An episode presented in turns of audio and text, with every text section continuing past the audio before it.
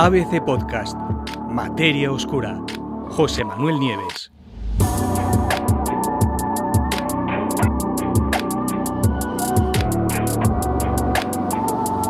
Materia oscura en la Tierra.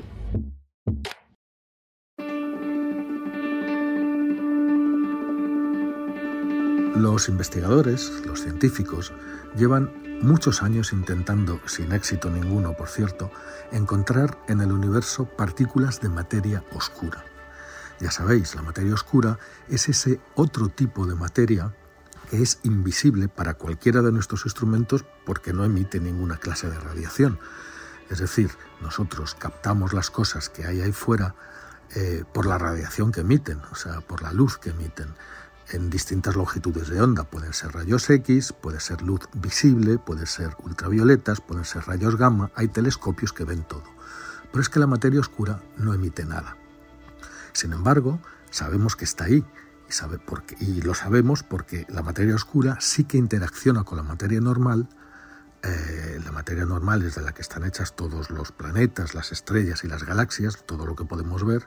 Bueno, pues reacciona con la materia normal a través de la gravedad, es decir, que ejerce fuerza gravitatoria.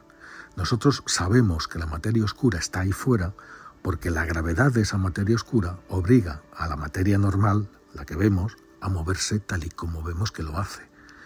Si no hubiera materia oscura, por ejemplo, las estrellas sencillamente no se mantendrían unidas en galaxias y se dispersarían por el espacio. A pesar de todo, los científicos todavía creen, y aunque nunca lo han visto, todavía piensan que es posible que en algunas ocasiones, por lo menos, las partículas de materia oscura interaccionen, se estrellen contra las partículas de materia bariónica, causando una cadena de reacciones que sí que podrían ser observadas. Y ahora un equipo de investigadores formado por dos científicos, una que se llama Rebecca Lane, que es de la Universidad de Stanford, en California, y el otro se llama Yuri Smirnov, de la Universidad de Liverpool, en Gran Bretaña, pues han calculado cómo afectarían esas colisiones a la distribución de la materia oscura, ojo, dentro de los cuerpos celestes, algo que es realmente un concepto extraño. ¿Dónde está la materia oscura? Claro, normalmente la materia oscura está formando grandes nubes en el espacio, ¿no? Pero por eso la simple idea de que pueda haber materia oscura también en el interior de objetos sólidos, como estrellas y planetas, pues puede parecer realmente rara, ¿no? Pero si lo pensamos bien, no es tan rara. ¿Por qué? Pues de hecho, las enormes aglomeraciones de materia oscura que vemos en, o sea, que se sabe que hay en el universo, pues están incrustadas en la mayoría de las galaxias, incluida la nuestra. Y por lo tanto, es muy probable que exista un flujo constante de partículas de materia oscura entrando en cada una de las estrellas y en cada uno de los planetas que forman cada una de esas galaxias. Con su estudio, Lern y Smirnov descubrieron que esa materia oscura eh, simplemente no se limita a hundirse hacia los centros de los planetas y las estrellas, como se dijo en, algunos, en algunas investigaciones anteriores.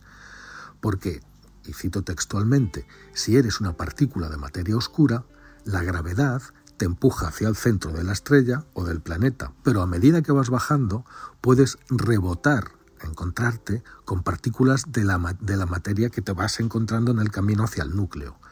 Y resulta que incluso si le damos a la materia oscura todo el tiempo que sea, una parte de ella terminará, gracias a estos rebotes, cerca de la superficie eh, del planeta o de la estrella. ¿Y cuánta materia oscura podría haber en la Tierra?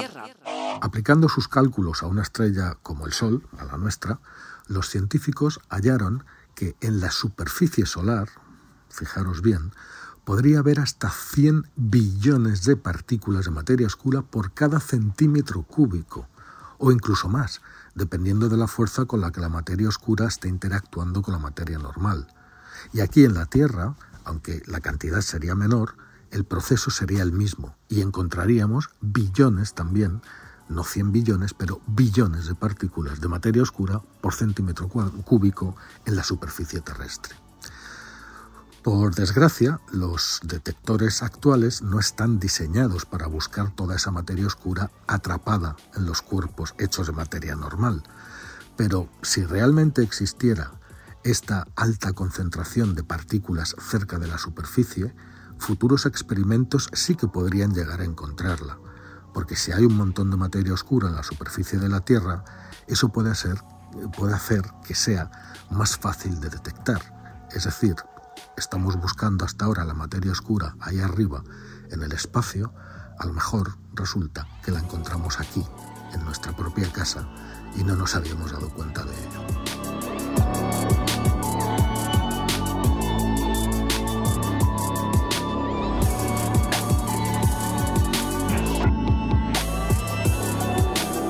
Puedes escuchar todos los episodios en abc.es, iVoox, Wanda, Spotify, Apple Podcast y Google Podcast.